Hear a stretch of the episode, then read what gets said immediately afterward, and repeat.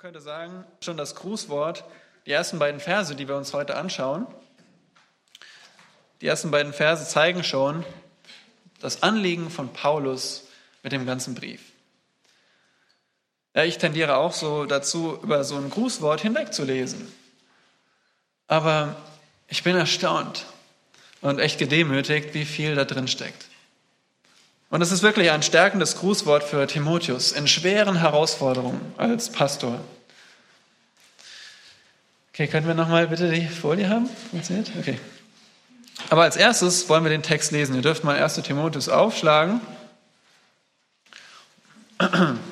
Und wir lesen die ersten beiden Verse. Paulus, Apostel Jesu Christi, nach dem Befehl Gottes, unseres Retters und des Herrn Jesus Christus, der unsere Hoffnung ist. An Timotheus, mein echtes Kind im Glauben. Gnade, Barmherzigkeit, Friede sei mit dir. Von Gott, unserem Vater und Christus Jesus, unserem Herrn. Ja, und jetzt schaut mal diesen Text hier an. Ich habe euch den hier auf der Folie abgedruckt. Und ihr seht schon, die drei Punkte, die wir uns heute anschauen werden, sind nicht nur drei Punkte, sondern es ist eine Botschaft auch für uns heute Morgen. Wir finden hier drei Stärkungen in Gemeindeschwierigkeiten, damit du nicht irregeführt wirst. Wir sehen Paulus, ihr seht das hier ganz links eingerückt, und dann finden wir weitere Informationen über Paulus. Dann finden wir Timotheus und dann finden wir diesen Gruß, Gnade, Barmherzigkeit, Friede. Ja, und auf der Grundlage wollen wir uns jetzt drei Stärkungen anschauen. Drei Stärkungen in Gemeindeschwierigkeiten, damit du nicht irregeführt wirst. Denn wenn ich an Gemeindeschwierigkeiten denke, sind es nicht immer Lehrfragen, ist auch nicht immer der sogenannte Teppich, über den sich alle streiten. Es könnte Musik sein, es könnte eine bestimmte Person sein. Aber wenn ich an Schwierigkeiten denke, denke ich immer daran, es bilden sich Gruppen, ja.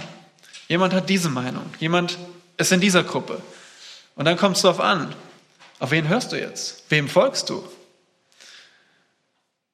Wem schließt du dich an? Bist du irregeführt oder bist du auf dem richtigen Weg?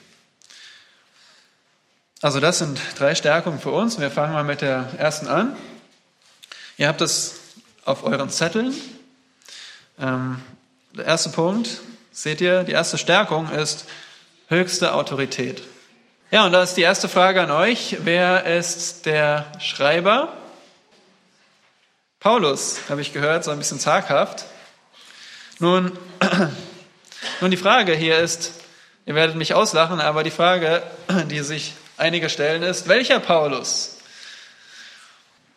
Es gibt dort tatsächlich ähm, Leute, die nach 18 Jahrhunderten zum ersten Mal gewagt haben zu sagen, das ist gar nicht der Paulus, den wir hier im Neuen Testament kennen. Das ist jemand anderes. Nun, wir wollen uns damit nicht lang abgeben. Die Argumente von denen, die sagen, das war gar nicht Paulus, die sind alle widerlegbar. Und wenn ihr da gern was drüber lesen wollt, dann kommt zu mir. Ich gebe euch dann einen Tipp, wo ihr nachlesen könnt. Aber wir wollen uns gemeinsam vergewissern, dass es wirklich Paulus der Apostel, den wir aus der Apostelgeschichte kennen, der die Briefe geschrieben hat, dass es wirklich dieser Paulus ist. Und dafür schaut mal in eure Bibeln. 1. Timotheus 1, Vers 1. Paulus. Apostel Jesu Christi. Aber schaut mal in Vers 12 bis 17. Was sagt er da? Ähm, kann uns jemand mal Vers 12 bis 13 laut vorlesen? Und darum danke ich dem, der mir Kraft verliehen hat, Christus Jesus, unseren Herrn, dass er mich treu erachtet und in den Dienst eingesetzt hat, der ich zuvor ein Lästerer und Verfolger und Frevler war. Aber mir ist Erbarmung widerfahren, weil ich es unwissend im Unglauben getan habe. Ja, Steffi, was würdest du sagen? Äh, welche Gemeinsamkeiten siehst du damit mit dem Paulus, den wir aus der Apostelgeschichte kennen? Ja, er, ja, er hat die Christen verfolgt. Und schon da sehen wir, es ist wirklich Paulus, den wir aus der Apostelgeschichte kennen. Also, Paulus hat den Brief geschrieben. Und jetzt gehen wir ein bisschen weiter. Jetzt ein bisschen herausfordernder, ja? Welches Amt hat der Schreiber? Was lernen wir hier aus unserem Text? Ja.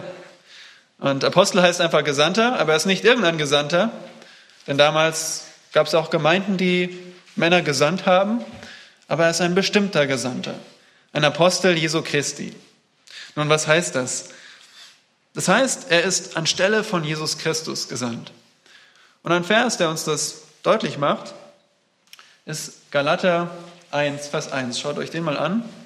Da sagt Paulus, fängt er so an, Paulus, Apostel, nicht von Menschen, auch nicht durch einen Menschen, sondern durch Jesus Christus und Gott den Vater. Seht ihr hier den Kontrast?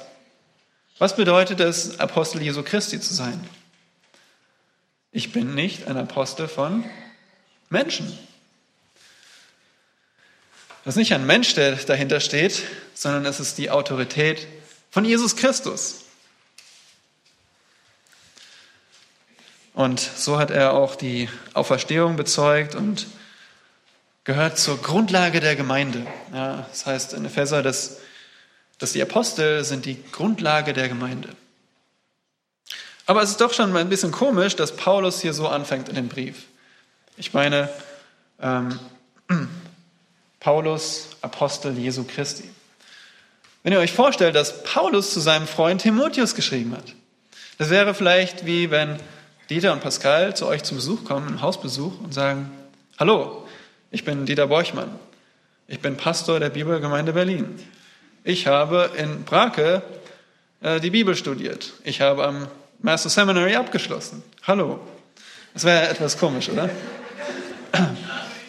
Weil Dieter und Pascal kennen euch. Und Paulus kannte Timotheus. Warum schreibt der Apostel Jesu Christi? Timotheus wusste das doch. Tja, habt ihr eine Idee, warum macht er das? Jason? Ähm, vielleicht, weil ich habe zum Beispiel auch mehrere Freunde, die gleich heißen. Mhm. Dass er weiß, wer. Welcher? Okay, wäre eine Idee? Schlag mal Kapitel 6, Vers 21 auf. Und zwar, gut, hier in der Schlachter steht, die Gnade sei mit dir. Aber hier in meiner Elberfelder sagt es auch eine andere Lesweise, die Gnade sei mit euch.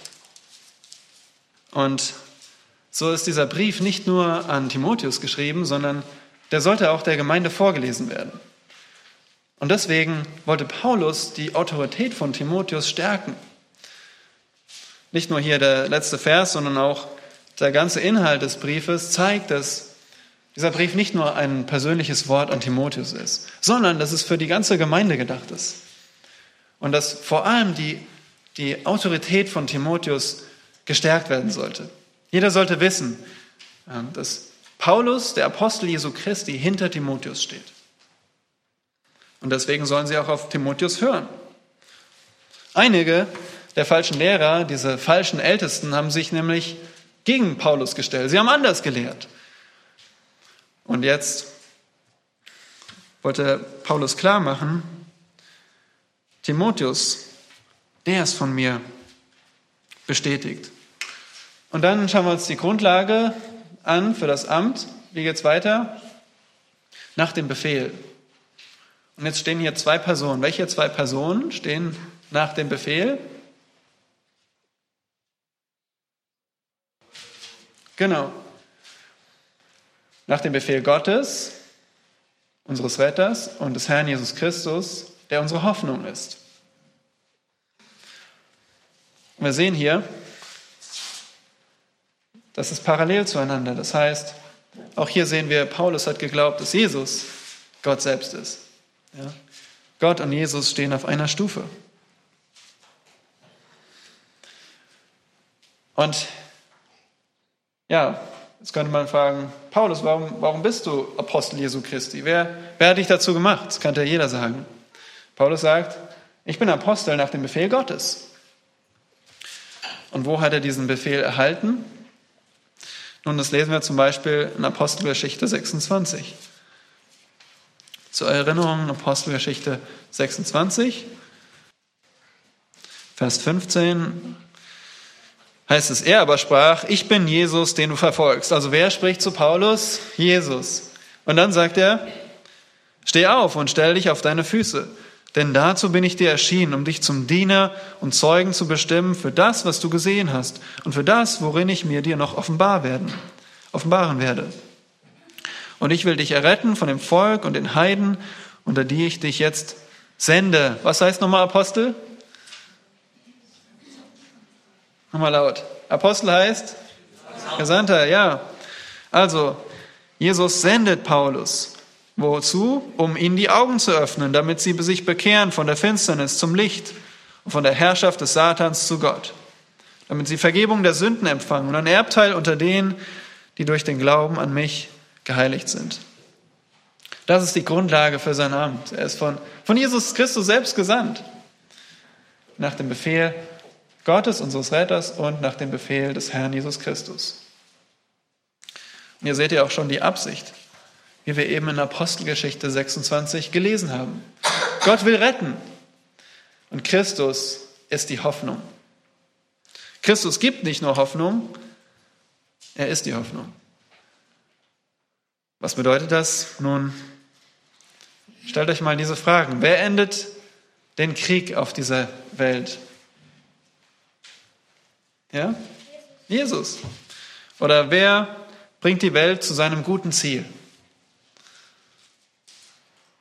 Jesus.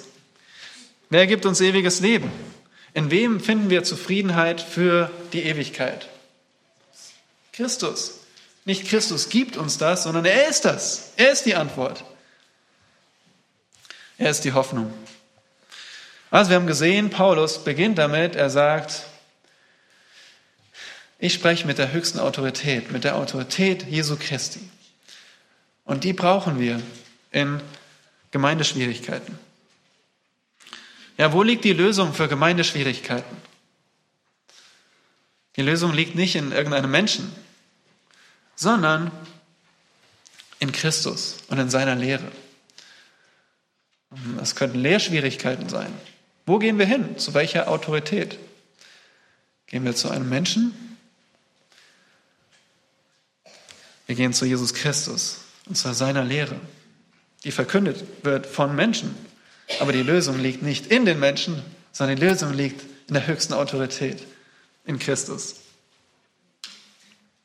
Ja, was ist der, die zweite Stärkung, damit du nicht irregeführt wirst? Richtiger Glaube. Und da schauen wir uns den Empfänger an. Wer ist der Empfänger? Erik? Ja, Timotheus. Weiß jemand, was das bedeutet? Ähm, Svenja, ihr habt einen Timotheus? Oder Dieter hat einen Timothy. Bedeutet Gottverehrer. Wunderschöner Name. Gottverehrer. Jemand, der Gott verehrt. Und wo kam Timotheus her? Aus Lystra. Schaut mal hier, das ist in der heutigen Türkei. Ja, hier ist Israel, Syrien, hier ist die Türkei und dort ist Lystra. Dort war Timotheus her. Er hatte einen griechischen Vater, eine jüdische Mutter. So sieht es heute aus. Es ist nur noch ein Hügel übrig von dieser Stadt Lystra. Und dieser Timotheus hatte einen, einen, einen wirklich einen Segen, denn er durfte in einem gläubigen Elternhaus aufwachsen.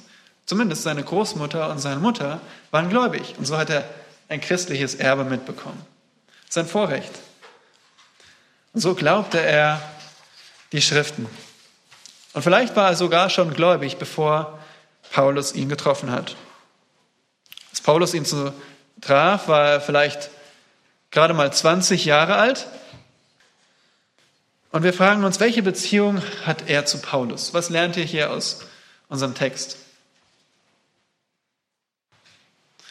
1. Timotheus 1. Wie würdet ihr die Beziehung beschreiben? Ja, eine innige Beziehung. Er sagt hier an Timotheus, ein echtes Kind im Glauben. Echtes Kind bedeutet ein legitimes Kind. Ja? Das ist nicht jemand, der sagt, ach, du bist mein Vater und der gibt das einfach vor, sondern es ist stimmt. Es, er ist der wirkliche Vater. Nun, natürlich nicht der physische Vater, aber Timotheus glaubt und lehrt dasselbe wie Paulus. Und in dem Sinne ist er sein echtes Kind. Sein Kind im Glauben. Und wenn ihr die Bibel verstehen wollt, dann hilft es, wenn wir Schriftstellen vergleichen. Ja? Und das machen wir jetzt mal an diesem Punkt. Schaut mal hier, 1. Äh, Titus 1, Vers 4, wie der anfängt. Da sagt Paulus, an Titus, mein echtes Kind. Merkt ihr, wie das ähnlich ist? Mein echtes Kind. Und dann sagt er, nach unserem gemeinsamen Glauben. Was ist hier anders als in Timotheus? Merkt ihr den Unterschied? Ja? Ja. Volltreffer. Nach unserem gemeinsamen Glauben. Ich glaube, das ist auch, was Paulus hier meint. Mein echtes Kind im Glauben, Timotheus. Mein echtes Kind in unserem gemeinsamen Glauben. Wir glauben dasselbe. Glauben im Timotheusbrief bezeichnet oft die Gesamtheit der christlichen Lehre, ja? die Gesamtheit der Wahrheit. Du glaubst dasselbe, aber es geht nicht nur um den Inhalt, sondern du vertraust auch darauf. Du hast echten Glauben. Du sagst nicht nur dasselbe, sondern du glaubst es auch. Und so ist Timotheus ein echtes Kind. Nun, hier wieder eine Frage an euch. Wenn ein Vater ein Kind zeugt, was gehört noch zum Vatersein dazu? Vater ist ja nicht nur, wenn man ein Kind zeugt. Was gehört noch zum Vatersein dazu? Ja? Erziehung, ja? Noch was? Versorgung.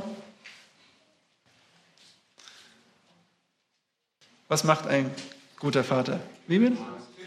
Züchtigen? Lieben? Ermutigen. Ja, also Vater sein ist mehr als nur ein Kind in die Welt setzen, oder? Sondern es aufziehen, Vorbild sein und korrigieren. Und das meint Paulus hier. Timotheus ist ein echtes Kind. Er ist der geistliche Ziehvater. Timotheus ist der geistliche Zögling. Er ist ein geistlicher Sohn. Und so drückt es zum einen diese Intimität aus, zum anderen aber auch stärkt es die Autorität von Timotheus. Weil jeder liest diesen Brief in Ephesus und hört, Timotheus ist das echte Kind im Glauben. Timotheus glaubt richtig, ja? An ihm müssen wir uns ausrichten. Er ist das Vorbild. Ja, was lernen wir noch im Brief über Timotheus? Ich habe das hier mal aufgelistet. Wenn man alles zusammenträgt, was man im ersten Timotheus über Timotheus lernt, da steht dann, dass er Diener Jesu Christi ist, dass er ein Mann Gottes ist, er ist ein Lehrer, er ist mutig, er hat das gute Bekenntnis vor vielen Zeugen abgelegt. Also er steht auch zu dem, was er glaubt, was er lehrt. Er ist begabt von Gott und ordiniert von Ältestenschaft. Ja, er ist ein Ältester, er ist eingesetzt worden als Ältester. Er hat die Autorität, auch andere zu ordinieren. Das ist wichtig, merkt euch das. Timotheus darf jetzt auch andere Älteste einsetzen, und körperlich geht es ihm gerade nicht so gut, dann ist ihm häufig unwohl. Gut möglich, dass das mit dieser Belastung zusammenhängt. Ja, ihr merkt es auch, wenn, wenn ihr unter Stress seid, dann schlägt das auch auf den Körper. Gut, ich mache mal weiter. Ihr könnt das, ich kann euch das auch zusenden, falls ihr das abschreiben wollt. Wir gehen mal weiter und schauen uns an, was hat eigentlich Timotheus mit Paulus erlebt? Timotheus war sein treuer Begleiter. Timotheus war wirklich ein vertrauenswürdiger Mitarbeiter von, von Paulus. Und ein Vers, der so die, ähm, ein Höhepunkt ist, ist Philippa 2, Vers 20. Schlag den mal auf und wer ihn hat, liest, liest ihn mal bitte laut vor. Philippa 2, Vers 20.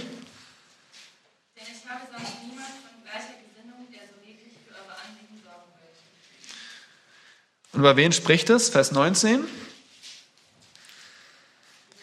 Ja. Ich habe keinen wie er. Ich kenne niemand anders.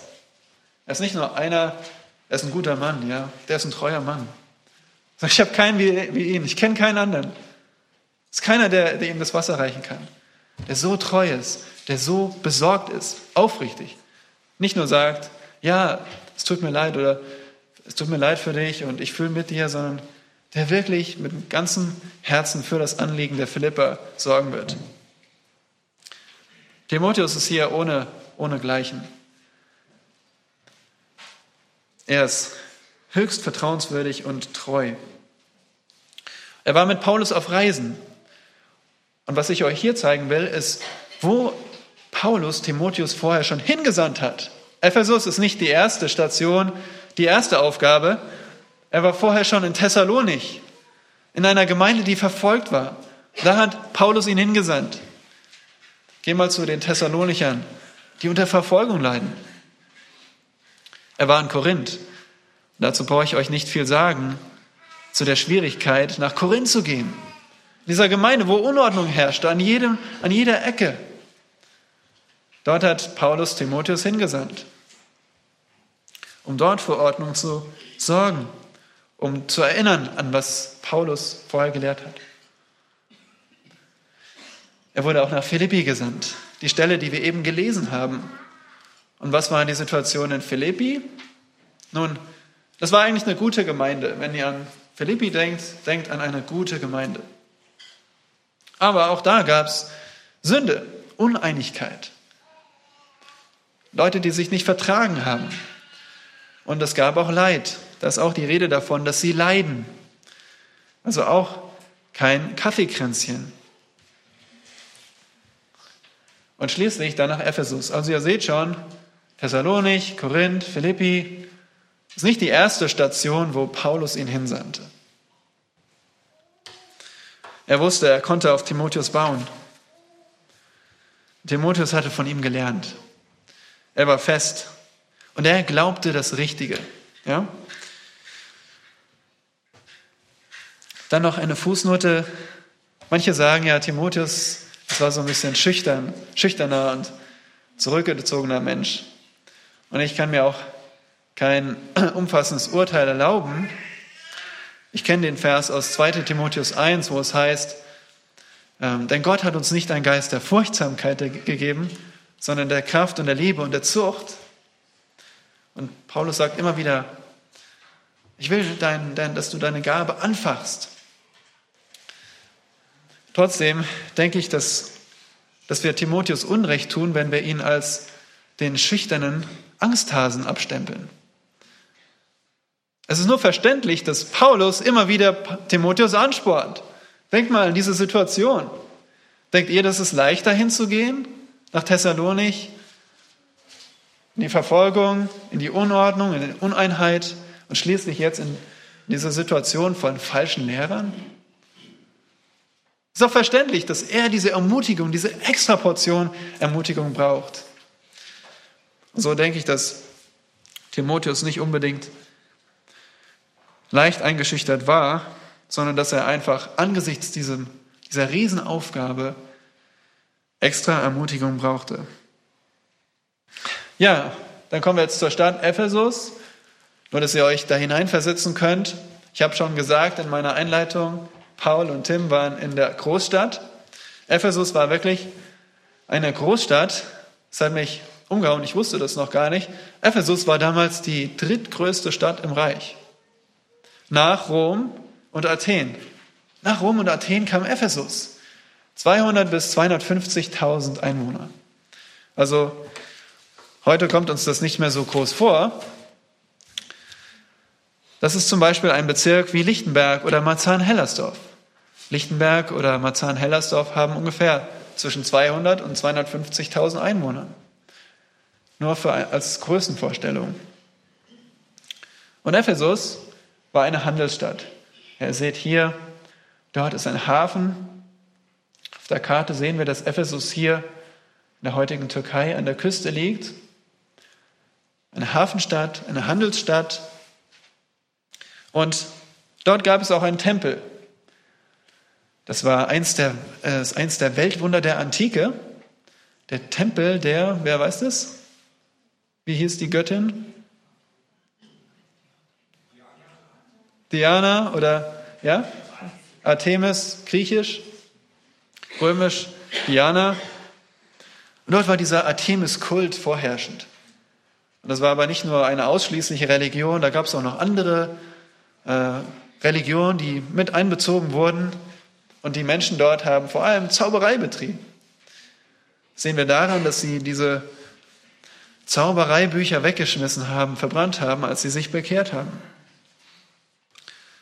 Also eine Stadt voller Zauberei. Hier sehen wir das Theater, ein sehr großes Theater. Es gab also viele größere Bauwerke.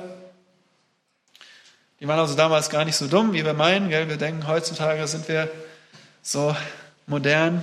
Damals konnten die schon so Riesentheater bauen. Hier sehen wir noch ein paar Bilder. Das ist der arkadische Weg. Hier Überreste von einer großen Bibliothek. Und hier ein Aquädukt. Also damals wirklich moderne größere Bauweisen.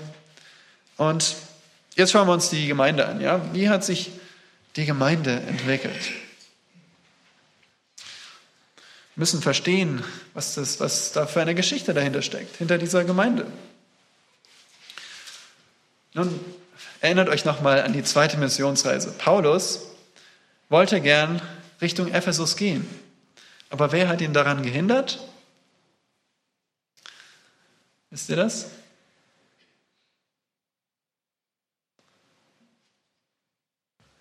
Ja?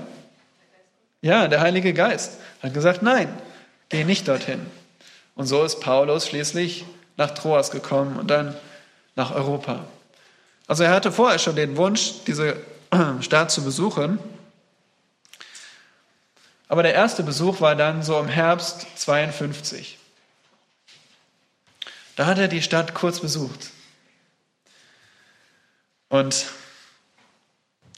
bei diesem kurzen Besuch ist es nicht geblieben. Er wurde sehr gut aufgenommen und er hat auch ein Ehepaar zurückgelassen.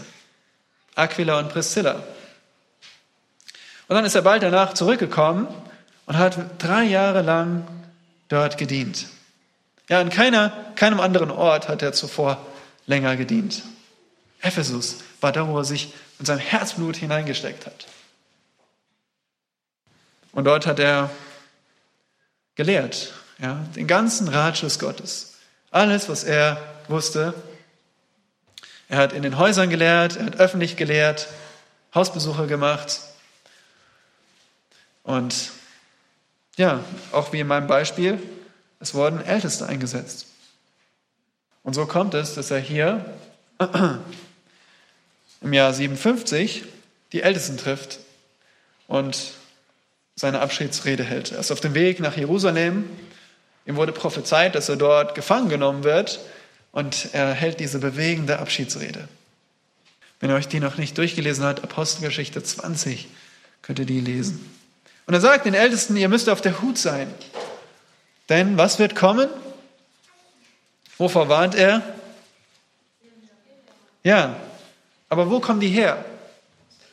Ja, nicht von außen, sondern von innen. Und genau das ist passiert. Zuerst einmal noch der Brief, der Epheserbrief, der ist dann während der Gefangenschaft in Rom geschrieben. Und dann geht es leider bergab mit der Gemeinde. Als er den ersten Timotheusbrief schreibt, ist die, diese Befürchtung, diese Warnung Realität geworden. Und es sind falsche Lehrer aus der Gemeinde, aus der Mitte der Gemeinde gekommen. Und was hat Paulus gemacht? Er ist dorthin gegangen und er musste sogar Älteste absetzen. Das sehen wir im 1. Timotheus, Vers 18 bzw. 19. Er sagt, einige haben den Glauben und ein gutes Gewissen, ja, dieses, dieses haben einige von sich gestoßen und darum im Glauben Schiffbruch erlitten. Zu ihnen gehören Hymenäus und Alexander, die ich dem Satan übergeben habe, damit sie gezüchtigt werden und nicht mehr lästern. Nun,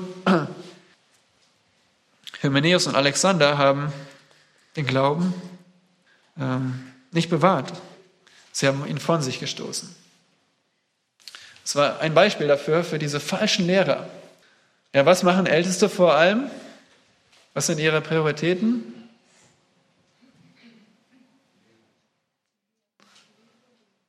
Lehren und wie bitte?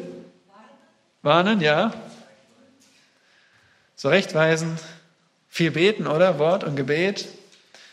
Und deswegen glaube ich, dass auch Hymenäus und Alexander zu diesen Ältesten gehörten, die eigentlich gar nicht qualifiziert waren, die Paulus jetzt absetzen muss. Also da wurden Älteste abgesetzt, gezüchtigt, ja, Gemeindezucht. Und was ergibt sich daraus? Wenn Älteste abgesetzt werden, was muss man jetzt tun? Ja, neue Älteste einsetzen. Und deswegen zum Beispiel lesen wir auch in 1 Timotheus die Qualifikation für Ältesten. Das ist kein Zufall. Das ist, weil genau das jetzt für die Gemeinde dran war. Was haben diese falschen Lehrer gelehrt? Nun, das war so eine, so eine Mischung. Sie haben zum einen jüdische, also gesetzliche Lehre gehabt, also aus dem Judaismus, Speisegebote. Sie haben auch Fabeln und Geschwätz gelehrt, also Dinge, die eigentlich gar keine Bedeutung haben, die irgendwo vielleicht aus dem Alten Testament herausgezogen wurden und verdreht wurden. Sie haben die Heirat verboten, sie waren geldgierig und sie haben gesagt, sie haben eine höhere Erkenntnis. Ja, das war diese falsche Lehre. Und das ist die Situation der Gemeinde. Wenn wir uns jetzt diesen Brief anschauen und Sam und ich den auslegen, dann habt das im Hinterkopf. Ja, es geht um diese Situation. Eine Gemeinde, die wunderbar angefangen hat und jetzt auf dem absteigenden Ast ist, weil falsche Lehrer aus der Mitte gekommen sind. Dann, wann schrieb Paulus? Und das ist auch interessant, ja. Wann schrieb Paulus? Nun, die Kritiker, die sagen, Paulus kann diesen Brief gar nicht geschrieben haben, sagen das zum Teil, weil die Geschehnisse im Timotheusbrief nicht mit der Apostelgeschichte zusammenpassen. Was ist die Lösung? Es hat nach der Apostelgeschichte stattgefunden. Genau. Wo hört die Apostelgeschichte auf? Wo ist Paulus gerade? Wo ist Paulus am Ende? In Rom, ja. Er ist in Gefangenschaft. Und im Philipperbrief zum Beispiel lernen wir, dass Paulus erwartet hat, dass er wieder aus der Gefangenschaft entlassen wird. Und ich glaube, das ist wirklich passiert. Und so ist er von Rom zurück zu den Gemeinden, die er gegründet hat, zum Beispiel nach Ephesus. Und dort hat er gemerkt, Hymenäus, Alexander und andere lernen jetzt falsche Dinge. Und er musste aktiv werden. Er hat Älteste abgesetzt. Und er hat Timotheus dagelassen. Schaut mal in Vers 3, 1. Timotheus 1, Vers 3. Kann uns das jemand bitte vorlesen, laut?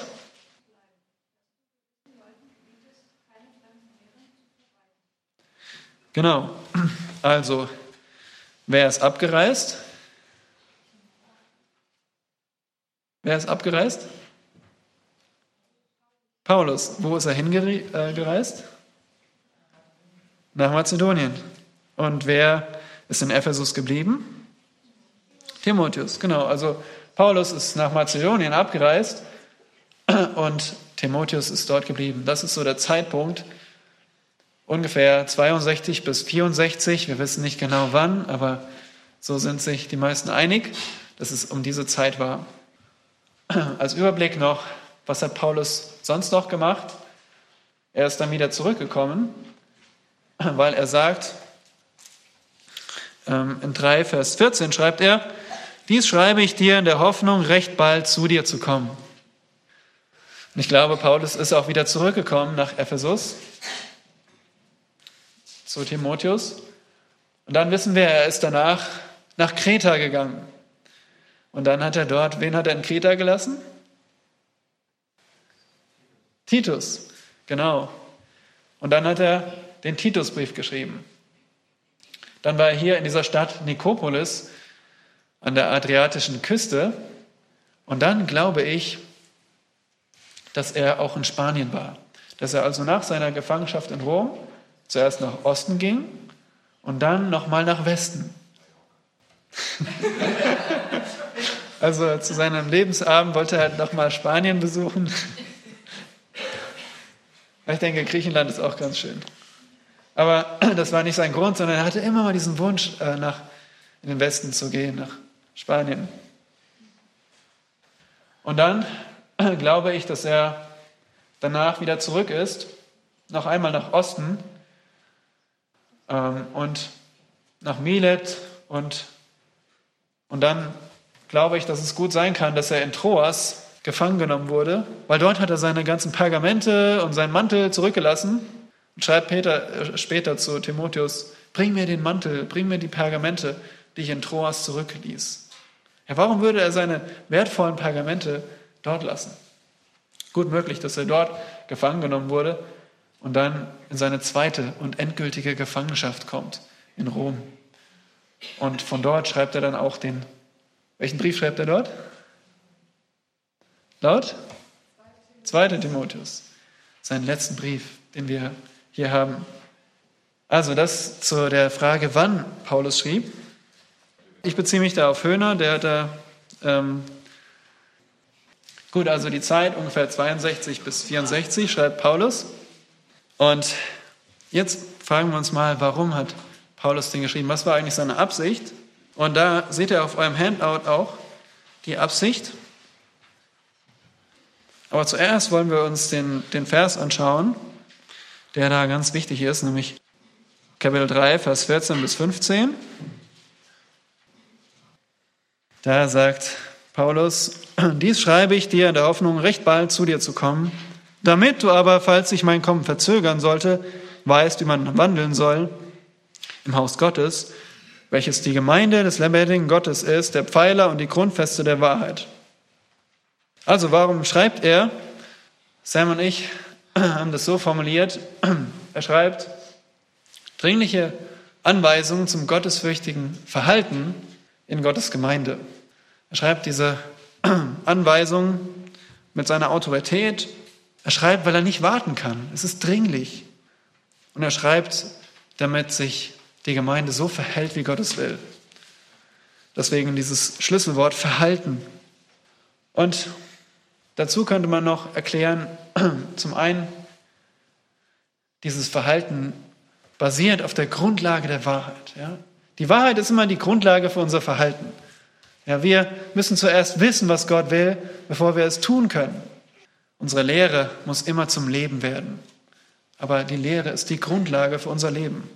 Außerdem wird dieses Verhalten angeleitet durch treue Hirtenlehre. Ja, Timotheus soll das Vorbild sein. Natürlich soll jeder dieses Verhalten jetzt zeigen, aber es muss bei jemandem anfangen. Und Gott hat bestimmt, dass es bei dem Hirten anfängt. Der ist das Vorbild. Der soll nicht nur lehren, sondern auch die Lehre leben. Und dann schließlich dieses, diese dringliche Anweisung, die müssen wir verstehen vor dem Hintergrund der Bedrohung durch falsche Lehrer. Das war die Situation. Und wie das im Einzelnen aussieht, das seht ihr dann auf, eurem, auf eurer rechten Seite, die Gliederung. Auf die gehe ich jetzt nicht näher ein aus Zeitgründen, aber die groben Punkte sind einmal eine Einleitung, dann das Kapitel 1 denken, Sam und ich, steht so für sich als ein, ein Auftrag an Timotheus. Ein Auftrag zum geistlichen Kampf. Und dann finden wir diese Anweisungen zum Verhalten. Erst etwas allgemeiner auf die ganze Gemeinde bezogen und dann etwas angewandter auf Timotheus, mehr auf Timotheus bezogen. Und dieser, diese Verse 3, 14 bis 16 sind wie so ein Janier. Das, und jetzt wechselt Paulus von dem Allgemeineren zu dem Angewandteren auf Timotheus. Wie ein Türjanier. Und schließlich der Schlussappell, die letzten Verse. Ja, wo haben wir eigentlich angefangen?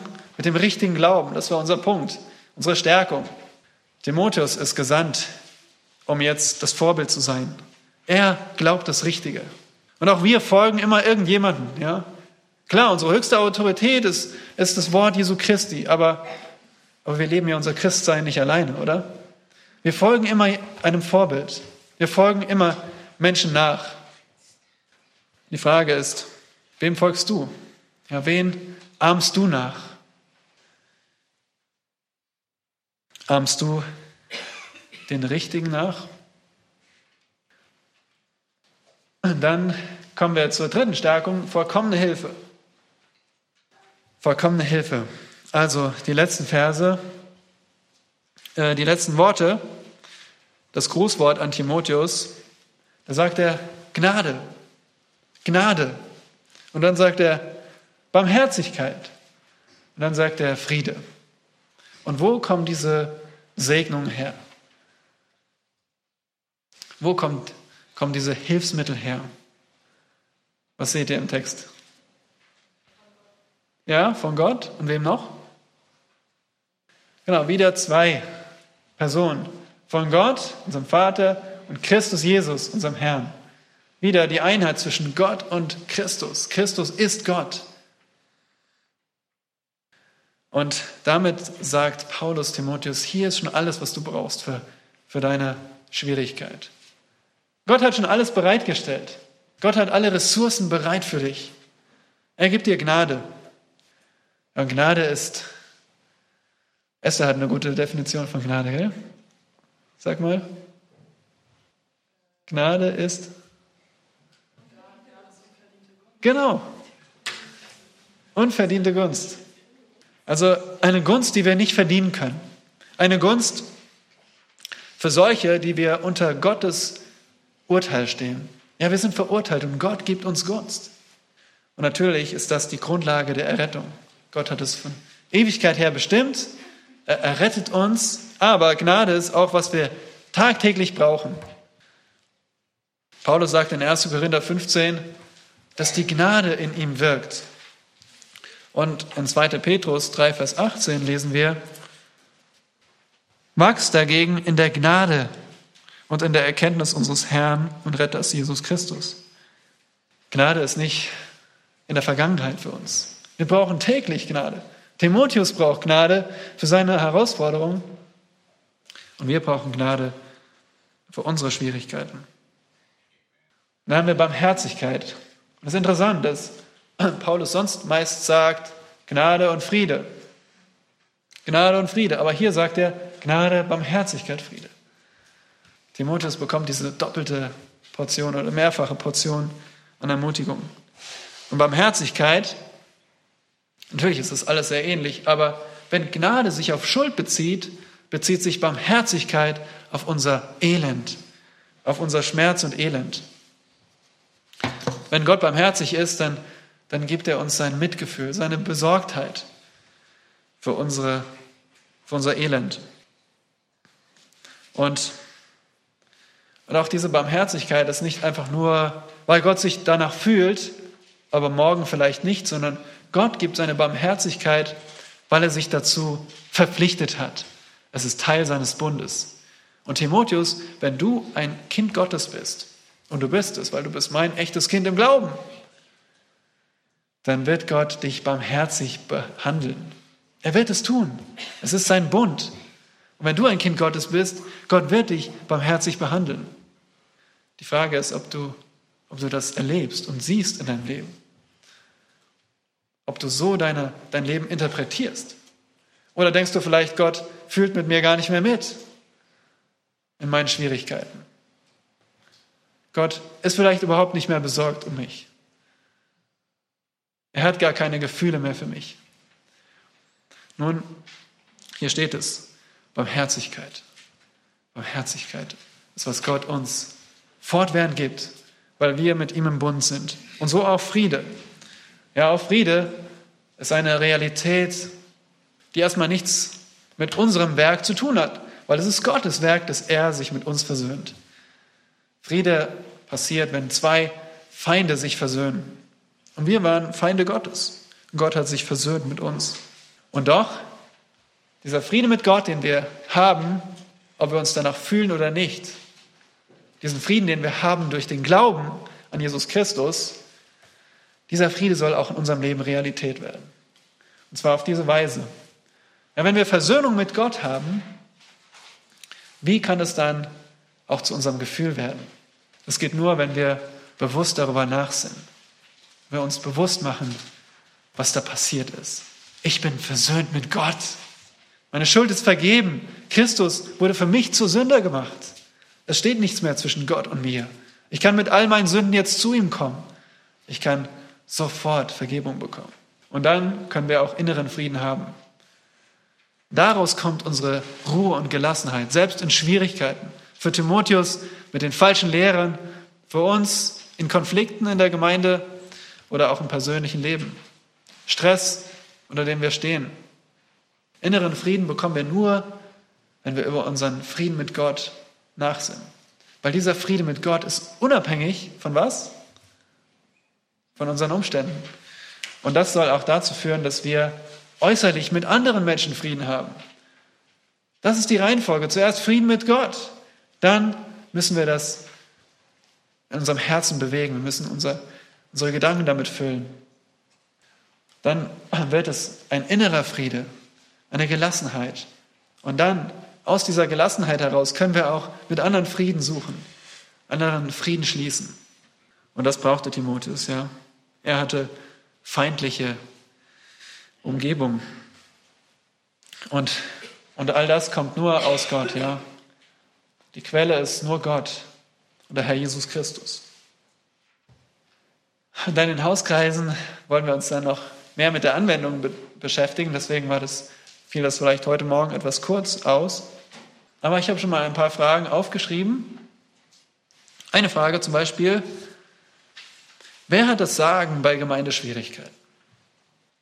Oder dann eine Frage zu der zweiten Stärkung, richtiger Glaube. Wessen Glauben ahmst du gerade nach? Ich meine jetzt nicht den Glauben von Paulus oder von Timotheus, sondern eine Person, die du kennst, die jetzt und heute lebt. Wen ahmst du nach? Und woher weißt du, dass du richtig liegst, diese Person nachzuahmen? Woher weißt du das? Einfach aus dem Gefühl heraus oder die Epheser sollten nicht nach dem Gefühl handeln, sie sollten Timotheus folgen aus einem bestimmten Grund. Und schließlich vollkommene Hilfe. Was überzeugt dich von Gottes Gunst zu dir? Glaubst du, dass Gott dir gnädig ist, dass, er, dass du in seiner Gunst stehst? Glaubst du das, wenn du jetzt an dein Leben denkst und all das, was gerade passiert? Glaubst du, dass Gott, dass du in seiner Gunst stehst? Und wie erlebst du, wie erlebst du sein Mitgefühl in Schwierigkeiten? Bist du dir, bist du überzeugt, dass Gott mit dir mitfühlt in, deinem, in deinen Schwierigkeiten? Vielleicht sogar in deinem Elend, in deinem Schmerz? Und wo fehlt es dir an innerer Ruhe und äußerer Friedfertigkeit? Wo merkst du, du bist innerlich gar nicht ruhig und gelassen? Und und wo fehlt es deswegen auch an äußerem Frieden zu deinen Mitmenschen? Und dabei denk dran, die vollkommene Hilfe ist schon bereit in Gott. Er ist die Quelle. Ja, dann sind wir am Ende und lass mich noch beten. Dann könnt ihr gerne noch Fragen stellen. Vater im Himmel, wir danken dir, dass du deinen Sohn gesandt hast zur Versöhnung mit dir. Und danke, dass du uns schon alles bereitgestellt hast, damit wir unsere Herausforderungen in der Gemeinde und in unserem gesamten Leben angehen können. Wir verlassen uns auf deine Hilfe, denn wir merken, dass wir nicht genug sind, dass wir nicht in unserer eigenen Kraft es schaffen können, gelassen zu sein und ruhig zu sein und Frieden zu halten mit unseren Mitmenschen. So bitten wir dich, dass du uns auch viel Gnade jetzt bei der Anwendung schenkst von dem, was wir gelernt haben und dass du auch den Gottesdienst segnest. In deinem Namen. Amen.